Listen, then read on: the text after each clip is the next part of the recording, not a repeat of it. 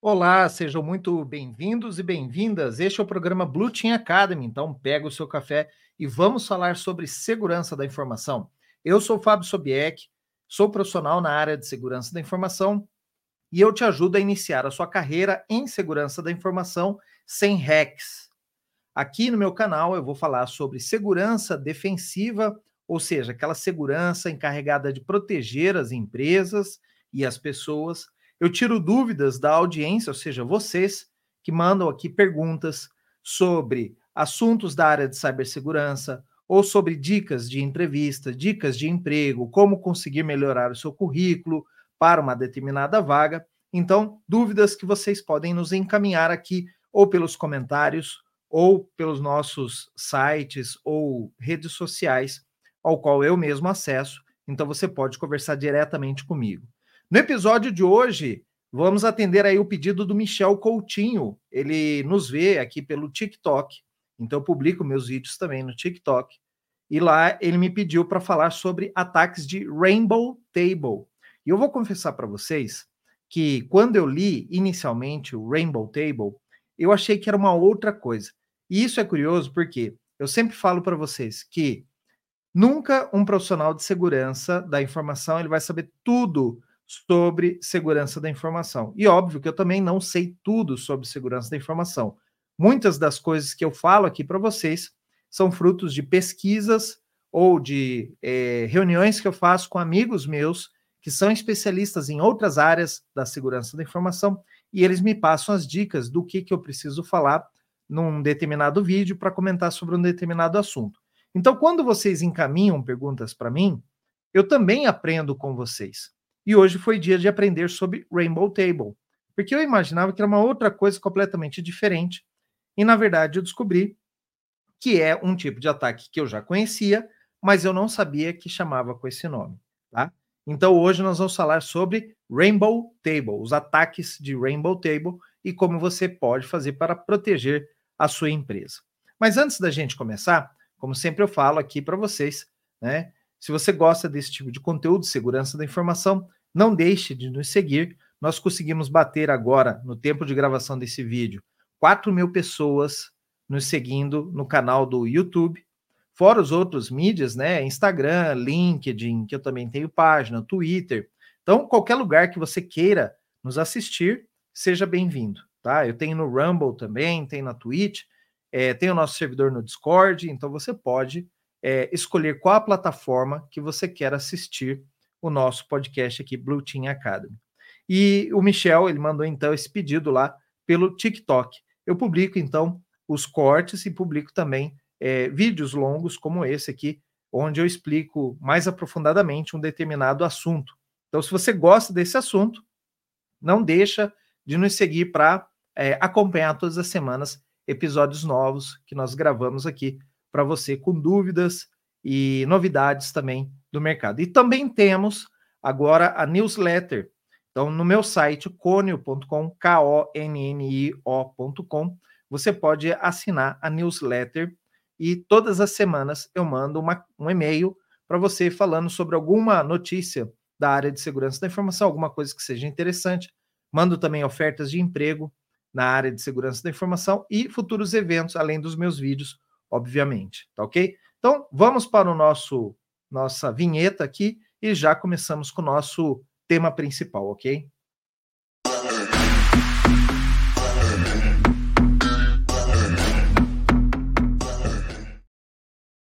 Bom, então, como eu comecei explicando para vocês, eu no começo achei que é, ataques de Rainbow Table tinha a ver com as publicações do NIST, que é chamado, é uma coleção de livros bem antigos sobre segurança da informação. E esse, essa coleção de livros, é, que foi editada pela, é, pelas Forças Armadas Americanas e o governo americano, ela, cada livro falava sobre um assunto, era de uma cor. Começava pelo livro laranja, depois o livro azul, o livro amarelo e tudo mais. Então, era comum os americanos falarem que era a coleção de livros é, Rainbow Book. Então, quando o Michel me mandou esse pedido, ah, fala sobre ataques de Rainbow Table. Eu tinha plena noção que era isso, né? E aí, na verdade, eu fui pesquisar e descobri que não, né? Que na verdade, o ataque de Rainbow Table, ele é um ataque que nós chamamos ou ataque de hash. Toda aplicação, quando ela precisa armazenar usuário e senha dentro da aplicação, porque chega aquele momento que o programador chega para a área de segurança e fala: "E aí, eu vou fazer um aplicativo. Como que eu vou proteger a senha desse aplicativo dentro do meu banco de dados?" É óbvio que ele não pode armazenar a senha do usuário no banco de dados para futuras verificações. Ele não pode armazenar aquela senha em texto limpo que nós chamamos, né? Que seria a senha é, que você vai olhar. Pra, se você conseguisse acesso ao banco de dados, você ia olhar para aquela senha e já ia saber, ah, a senha dele é senha 123. Então eu não posso armazenar em texto limpo. E também não posso armazenar de maneira criptografada. Por quê? Se eu tenho que armazenar uma informação de maneira criptografada, em algum lugar o programador vai ter que guardar a chave de criptografia para poder ler aquela informação que está ali criptografada. Então, o que é mais comum nós termos quando um desenvolvedor ele vai fazer uma função de autenticação do usuário para ele poder acessar a aplicação, seja uma aplicação web, uma aplicação de um celular móvel ou qualquer outro tipo de aplicação, e ele vai ter que armazenar essa senha, nós usamos uma função matemática chamada de função hash, H-A-S-H. Essa função hash, ela pega qualquer texto, independente se é uma senha, se é uma frase, se é o nome de uma pessoa, qualquer texto que você é, submeter para essa função, ele vai pegar aquele texto, vai transformar em bits, zeros e uns, vai aplicar uma, um cálculo matemático, e desse cálculo matemático ele vai resultar outro, outro numeração de bits, e esses bits vão ser codificados em letras e números, ou seja, caracteres, certo? E exibidos para você de uma forma legível, tá? Isso é o que um algoritmo de hash faz. Além disso, o hash, a função hash, ela tem uma outra característica. Você consegue pegar um texto, como por exemplo, a palavra cenoura, e transformar essa palavra cenoura em um monte de caracteres. E sempre que você aplicar a mesma função hash, o mesmo algoritmo de hash, ela sempre vai dar o mesmo resultado. Só que se você mudar cenoura de C minúsculo para C maiúsculo, ele já vai resultar em outro hash. O resultado da função vai ser completamente diferente.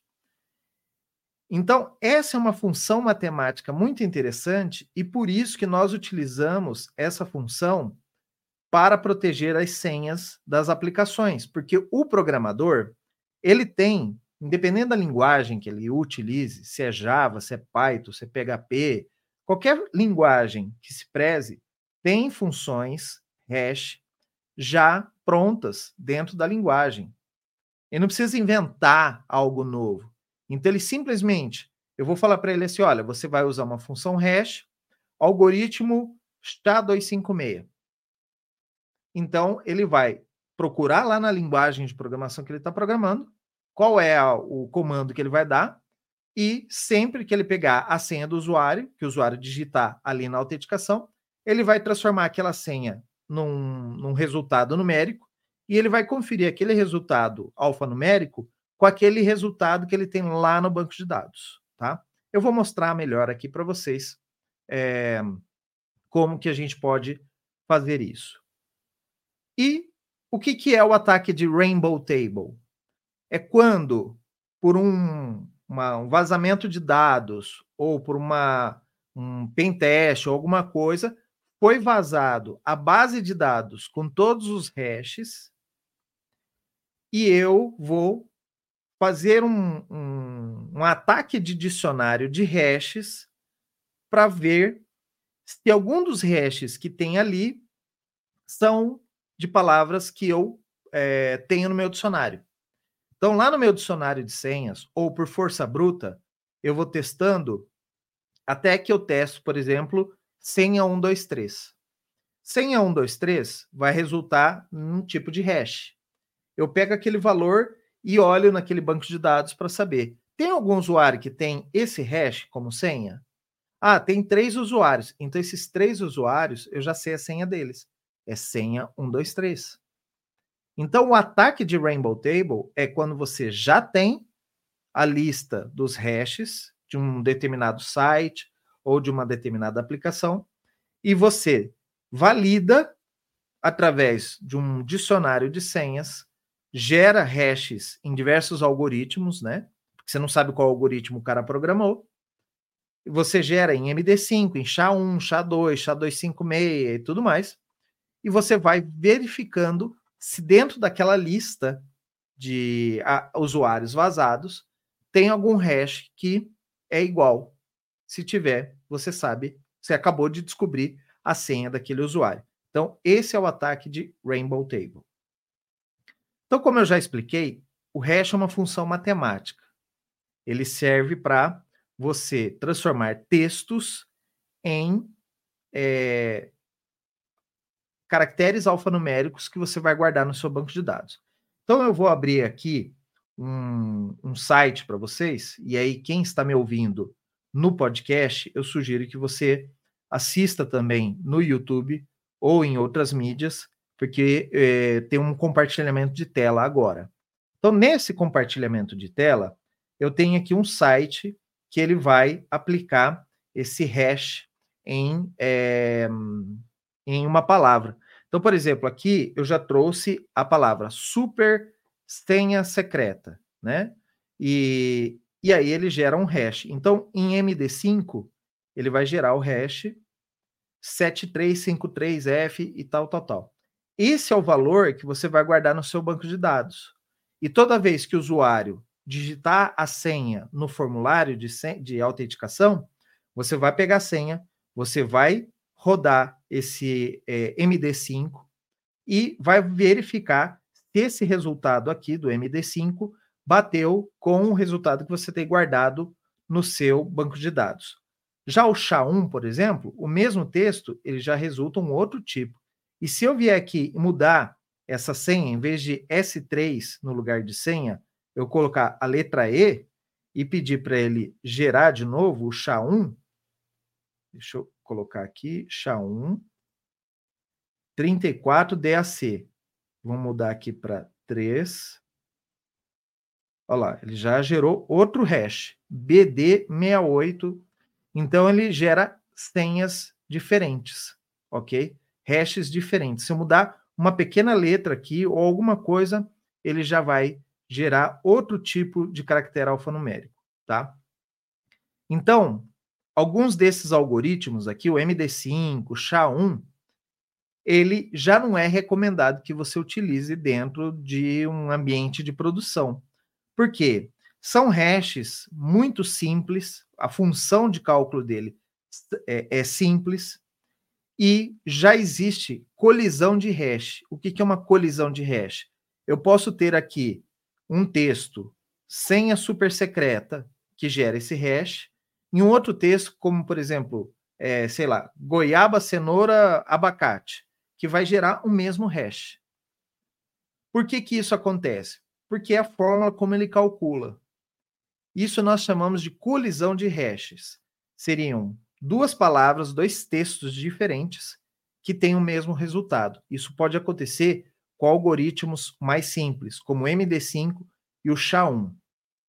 Já os outros aqui, SHA-256, SHA-384, SHA-512, SHA-3512, são algoritmos mais fortes e já têm cálculos diferentes, até o resultado deles é maior justamente para poder ter mais complexidade no cálculo, e, e com isso você tem uma dificuldade de impactar ou de gerar um hash que vá colidir com outros, tá?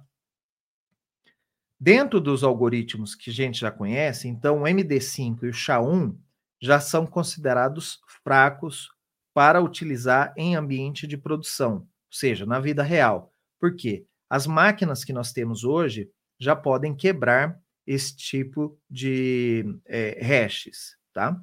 O SHA-2 e as suas variantes, 256, 224, eles já não estão sendo recomendados, apesar que ainda não foram quebrados. Estes hashes, eles já podem, com a, o poder computacional que nós temos hoje em dia, eles demonstram que tem vida curta. Seja, alguns em alguns meses ou alguns anos, a gente já vai ter é, capacidade para quebrar é, algoritmos SHA-224 e 256.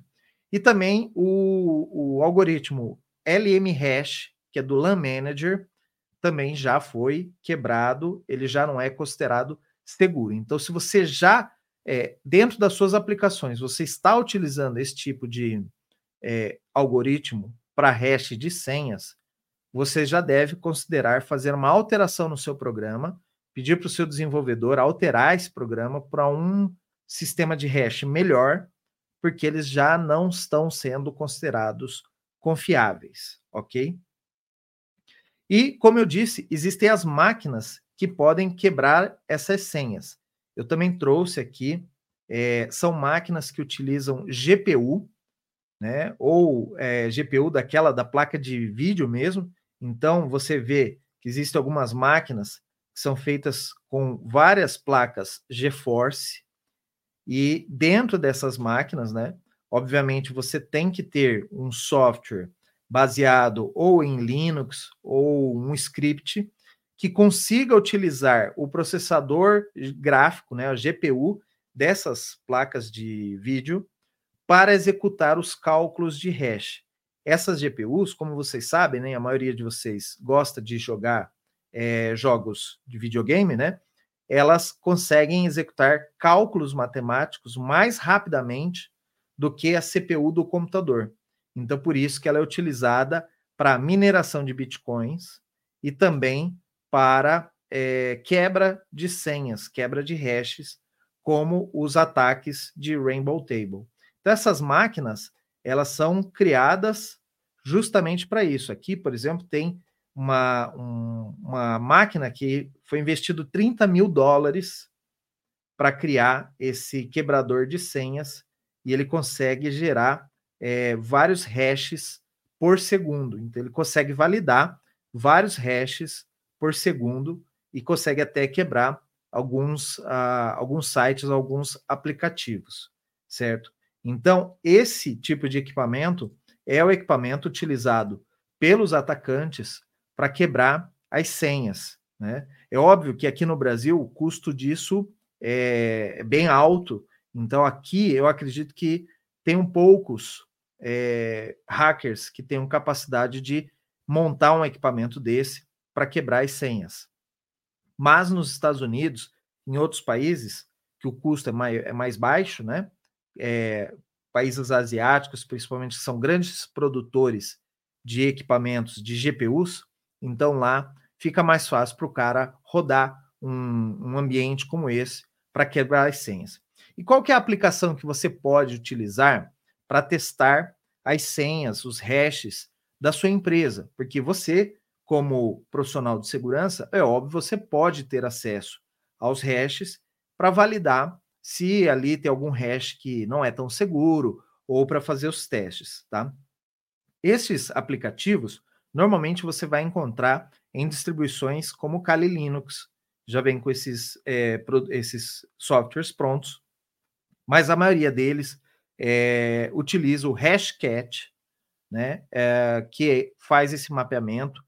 Ele tanto transforma senhas, né, o dicionário de senhas, em hash e valida esses hashes, busca dentro da lista que você já tem, como também ele tenta quebrar por força bruta certo? O John the Reaper você pode executar também. Rainbow Crack também é um software para você testar essas senhas. O Crack Station também software, né, para você testar. O Caim e Abel, esse já é bem antigo da minha época, né, de, de começo da área de segurança da informação, já cheguei a usar o Caim Abel. E o Hydra, né, o HYDRA, o Hydra também pode fazer esse, essa busca por hashes.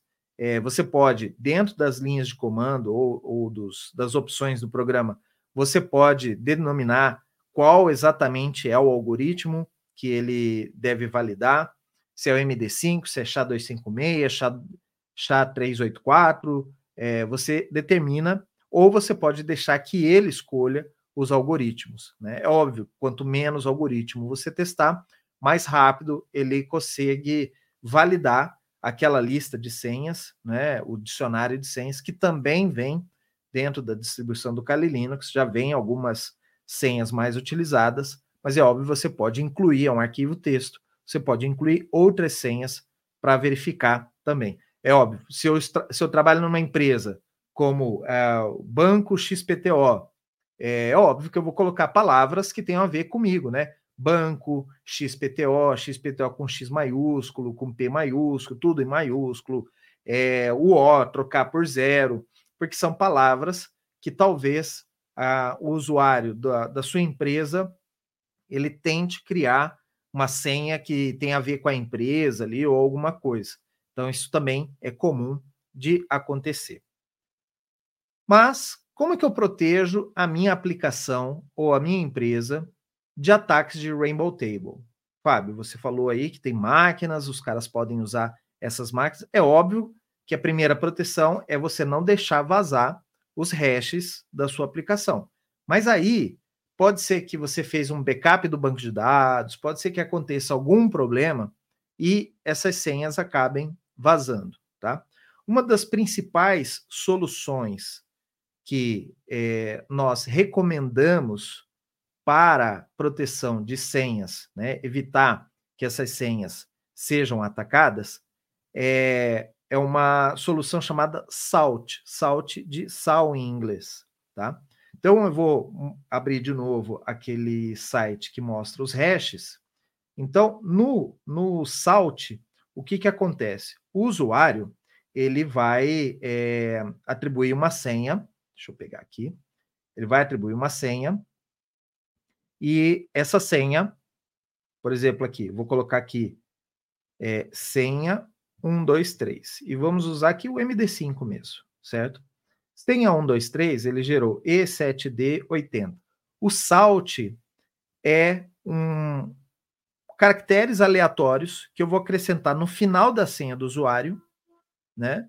E esse essa senha do usuário, ela vai ser feito o hash da senha dele mais o salt. Então vamos imaginar que eu vou acrescentar aqui é, a palavra S4LT, certo? Salt. Isso o usuário não precisa saber e ele não precisa digitar. Ele vai digitar só essa primeira parte, senha 1, 2, 3. O sistema, quando você, o usuário cadastrar a senha dele a primeira vez, o sistema vai gerar esse salt e vai guardar junto na tabela do usuário ou em outra tabela que o salt do Fábio é S4LT. Toda vez que o Fábio for se autenticar, você vai pegar a senha que ele digitar no campo de, de autenticação, vai buscar lá no banco de dados qual que é o salt dele, vai concatenar o salt na senha e vai submeter essa string de texto toda para o MD5. Você vai ver que ele vai mudar de E7D8 para 4E6DC.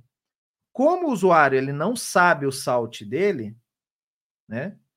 Ele nunca, por mais que ele perca é, a, a senha vase, né, o hash vase, o, o atacante não vai saber qual é o salt dele, a menos que o vazamento não seja só dos hashes e do usuário. O vazamento também comprometa o vazamento dos salts, porque o salt do Fábio é um, o salt do Maurício vai ser outro, o salt do César vai ser outro. Então esse salt ele é randômico. E de preferência que ele seja grande, não seja só quatro letras, né? Que seja uma, um, uma string aleatória com letras e números que vai compor a senha do usuário, certo? Então o salt ele serve para isso. E você vai ver muito essa palavra, ah, é, usuário mais o salt, e isso em, na área de segurança você vai ver bastante. seja na hora que você for configurar um, um software, um, uma ferramenta de segurança ou alguma coisa, você pode ver esse salt. Então, salt é isso: é acrescentar algo à senha do usuário, de maneira que nem o usuário saiba e que deixa mais seguro o hash contra a, o sistema de quebra de hashes, tá? Então, esse é uma maneira. Existe também o pepper, de pimenta em inglês. O Pepper, ele é um salt que ao invés de cada usuário ter o seu, ele é um único para a empresa inteira ou para aquela aplicação inteira e ele é hard-coded, ele fica dentro do, do, do programa que vai fazer o teste de autenticação da senha, ele fica hard-coded é, e de maneira sec secreta. Você não vai compartilhar isso com é, o pessoal de infraestrutura, nem com o pessoal de banco de dados, não vai ficar no banco de dados, ele vai ficar dentro do aplicativo. E é óbvio que é, se ele é único, todos os usuários vão ter Salt, né? O Pepper é, vai ser acrescentado em todas as senhas. E se você, por um acaso, o hacker, ele teve acesso ao seu código-fonte e ele descobriu qual é o seu Pepper, Aí você, obviamente, tem que trocar isso e tudo mais. Então, o pepper, ele não é tão comum. É mais comum o salt. Mas existem essas duas opções. O salt é o que vai ser adicionado antes ou depois da senha. É gravado no banco de dados ou gravado numa outra tabela, mas ele é único por usuário. E o Pepper, a diferença dele é que ele é único por sistema. Dentro daquela empresa, dentro daquele sistema, ele vai ser único, tá? Então, é para isso que serve e isso ajuda a é, afastar esses tipos de ataque, como Rainbow Table, ok? Uma outra maneira de você proteger contra ataques de Rainbow Table é você utilizar, deixa eu voltar aqui para a tela principal, é você utilizar né, uh, algoritmos de hash adaptativo. Nós falamos aqui de MD5, SHA-1, SHA-256. Esses algoritmos, eles uh, existem para outras funções também da área de segurança, como, por exemplo, assinatura digital. Você vai utilizar hashes uh, da mesma maneira que você utiliza para senhas. Tá? Mas existem algoritmos que foram criados para fazer hash de senhas são eles o bcrypt, o scrypt e o Argon 2. São três algoritmos que, se você for fazer pesquisa de hashes para senhas, normalmente esses três serão os recomendados. O que, que eles têm de diferente que o SHA-1, o MD5 não tem? Eles são hashes adaptativos.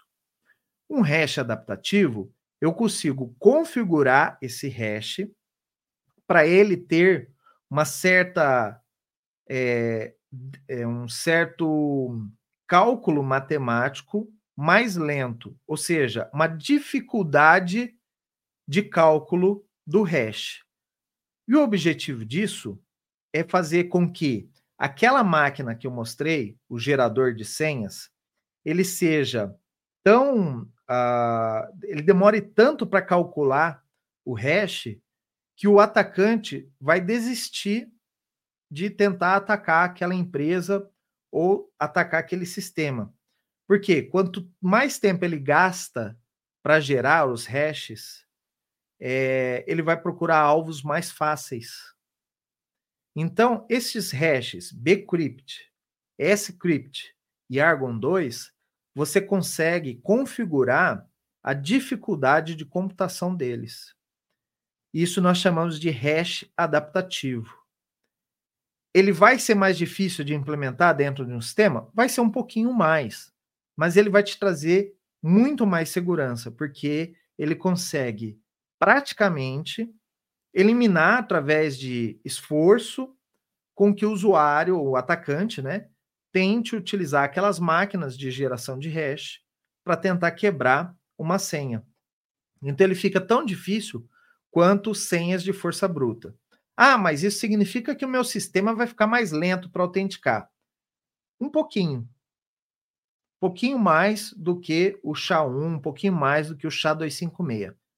Mas em termos de segurança da informação, nós sempre temos que pensar que a segurança é inversamente proporcional, na maioria dos casos, a desempenho. Se você quer ter mais segurança, você vai ter que, às vezes, aceitar ter um pouquinho menos de desempenho.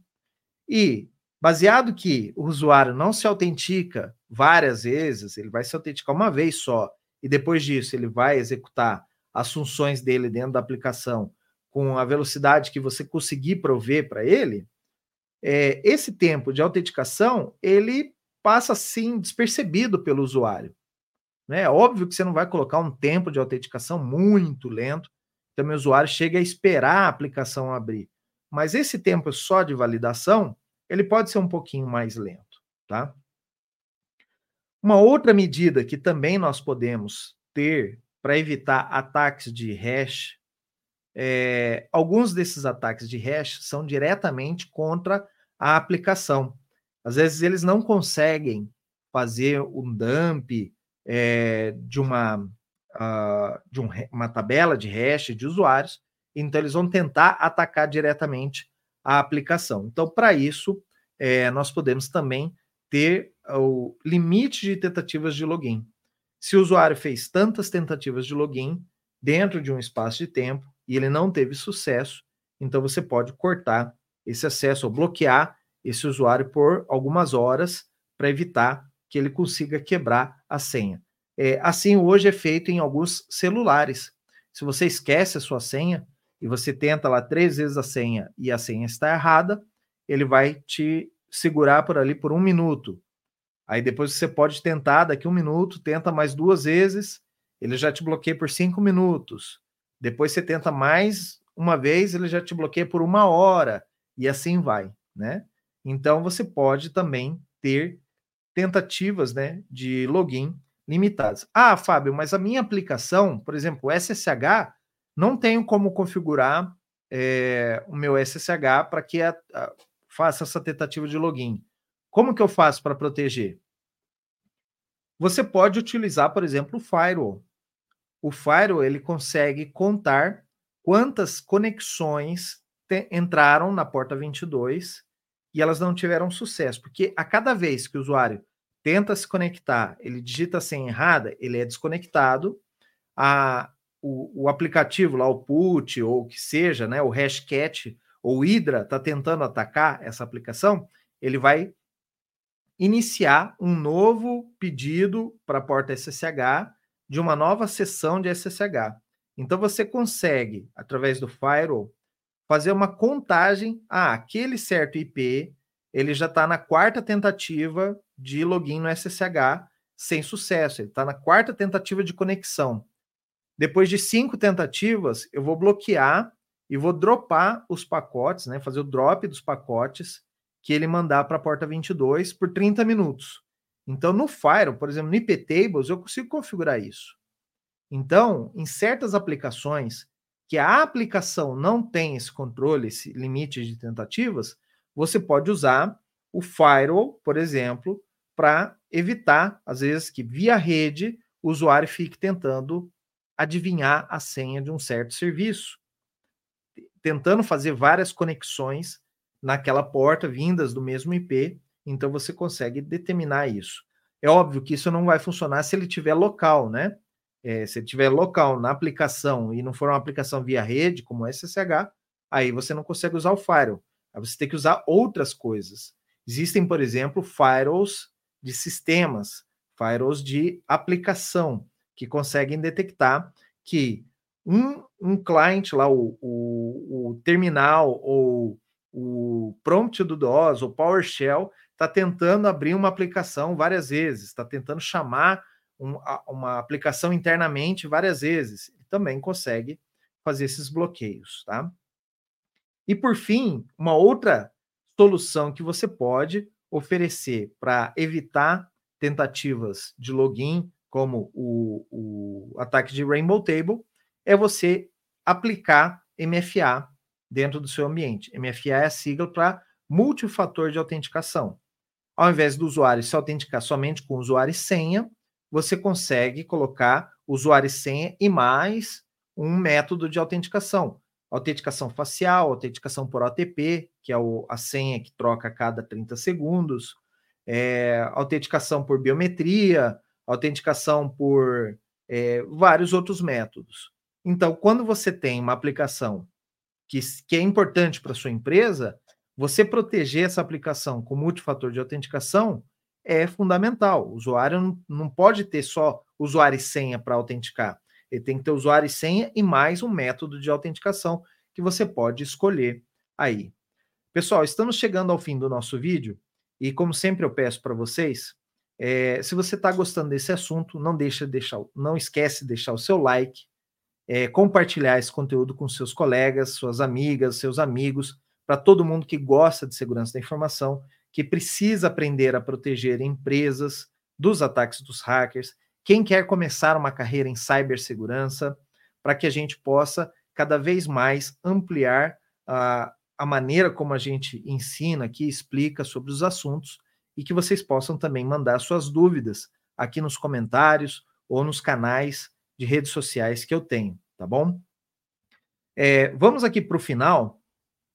Maneiras erradas com o qual algumas empresas ou pessoais, é, profissionais né, de segurança da informação tratam estes ataques de Rainbow Table. A primeira delas é subestimar o uso do SALT. O SALT, como eu expliquei aqui, ele é uma maneira muito simples de você agregar dentro da aplicação uma, um hash modificado que já vai praticamente impedir os ataques de Rainbow Table. Só que muitas vezes o pessoal olha e fala: ah, mas se vazar a minha tabela de hash, também vai vazar a minha tabela de salt, ou alguma outra coisa assim. A gente não pode ser tão pessimista assim, tá? Às vezes, o programador ou o cara que vai vazar as informações, ele vazou de um backup, ele só vazou a tabela de hashes e ele não sabia que tinha um salt, ou ele não sabe se o salt é no começo ou no fim.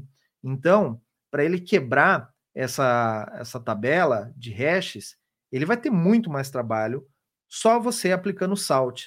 Então, é menos trabalho para o programador do que para o atacante. E às vezes, só pelo uso do salt, o atacante já vai tentar outro alvo, porque ele vai falar: ah, mas eu não vou perder tempo com isso, sendo que eu tenho mil aplicações aqui que não oferecem ou não exigem o salt e vai ser mais simples para eu atacar, certo? Outra coisa é reuso de salt. Então, não deixe que os salts sejam reutilizados entre usuários. Toda vez que o usuário trocar de senha, também troca o salt desse usuário, tá? Porque às vezes, se você vazar um banco de dados, e o usuário vier trocar a senha, às vezes, se você permanecer com o mesmo salt, pode ser um problema, tá? Não esqueça de é, verificar os algoritmos de hash para saber se não está usando um algoritmo de hash antiquado, como eu falei aqui, o MD5, o SHA-1, que já não são considerados seguros. Lembre-se sempre, né? Às vezes o programador é que escolhe o algoritmo de hash essa é uma escolha que cabe ao arquiteto de segurança ou o profissional de segurança é que deve escolher qual é o algoritmo de hash mais adequado para o tipo de aplicação, tá? E aí você tem que levar em conta que tipo de informação você vai guardar nessa aplicação, número de usuários e muitas outras coisas, tá? Não esqueça também que se você for utilizar o Pepper, que é aquele o salt fixo por aplicação, que ele tem que ter o máximo de segurança possível. Um Pepper, ele não pode ficar num arquivo de propriedades, ele não pode ficar num um código-fonte que vai residir no mesmo servidor que a aplicação, ou que o Pepper fique no código-fonte, você manda esse código-fonte para o GitHub, é, ou um repositório que várias pessoas possam ver o código. Então, o Pepper ele tem que estar protegido, tá? Então, se vazar o Pepper, você vai ter que trocar o Pepper, você vai ter que pedir para todos os seus usuários recadastrarem suas senhas. Então, pense bem se você vai usar o Pepper ou o Salt, é, qual a maneira que você vai utilizar para proteger a sua aplicação. maneiras corretas de se pensar, né, ou de planejar o seu a proteção da sua empresa quando se fala de ataques de Rainbow Table. A função principal, né, do, pro, do profissional de segurança da informação é indicar o uso do SALT, ensinar o programador como ele faz o uso do SALT e escolher o algoritmo. E aqui, se você é um bom programador, um bom é, profissional de segurança, vá para os hashes adaptativos que eu falei lá no início, bcrypt, scrypt e o argon 2, tá? É, recomende esses algoritmos que eles vão ser infinitivamente melhores do que os outros algoritmos que são utilizados para outras funções dentro da segurança da informação. Esses, bcrypt, scrypt e argon 2, são especificamente para a proteção de senhas, tá bom? Também utilize multifator de autenticação. E se você é profissional de segurança da informação, comece a dar exemplo. Comece você a utilizar múltiplos fatores de autenticação. Existem já em diversos sites como Facebook, LinkedIn e outros métodos alternativos né, de autenticação. Então você tem que dar o exemplo, ensinar as pessoas a utilizarem esses múltiplos fatores de autenticação. E não podemos deixar de fora também uma maneira errada que algumas empresas tratam. Ah, eu tenho meu hash é bem protegido, eu uso hash com algoritmo adaptativo, eu uso Salt na minha aplicação, então o meu usuário pode pôr qualquer senha, até uma senha fraca. Não.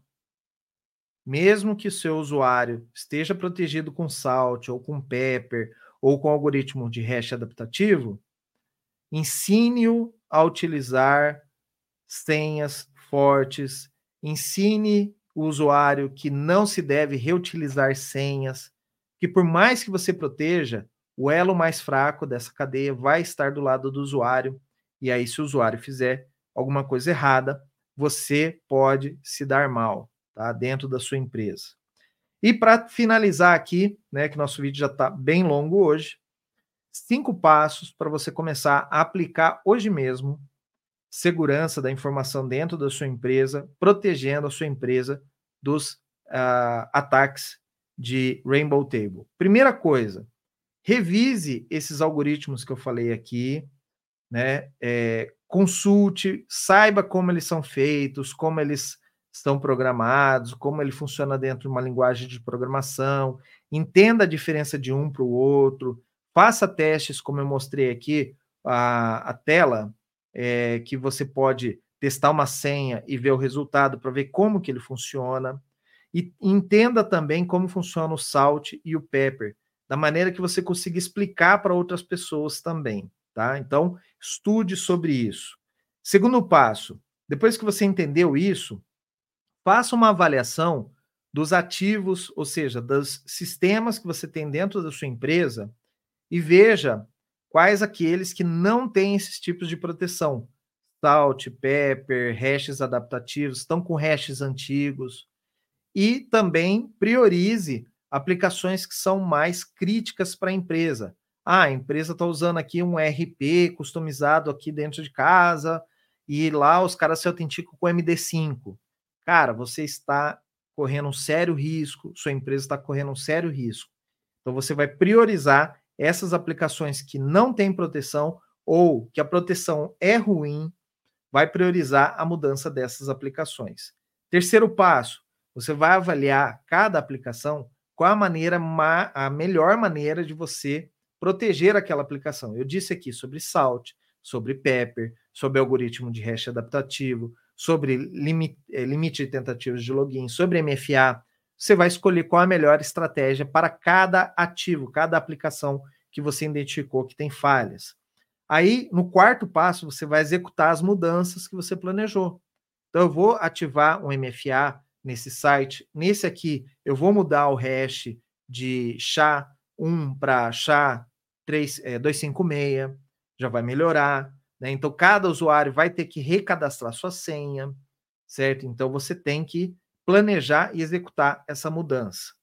E depois que você fizer tudo isso, no quinto passo, você vai continuar avaliando os outros ativos da empresa, os outros sistemas, tudo mais, e vai continuar avaliando aquele que você mudou se aquele hash ele continua sendo é, recomendado, ou se ele já não é mais recomendado. Falei aqui para vocês que o chá 224 e 256 em breve já não vai estar tá mais legal para ser recomendado para usar em produção.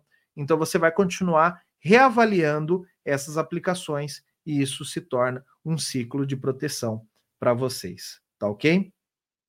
Bom, espero ter ajudado vocês aqui com mais esse tema. Muito obrigado ao Michel Coutinho que pediu esse tema. Se você quer pedir um tema aqui também, mande nos comentários.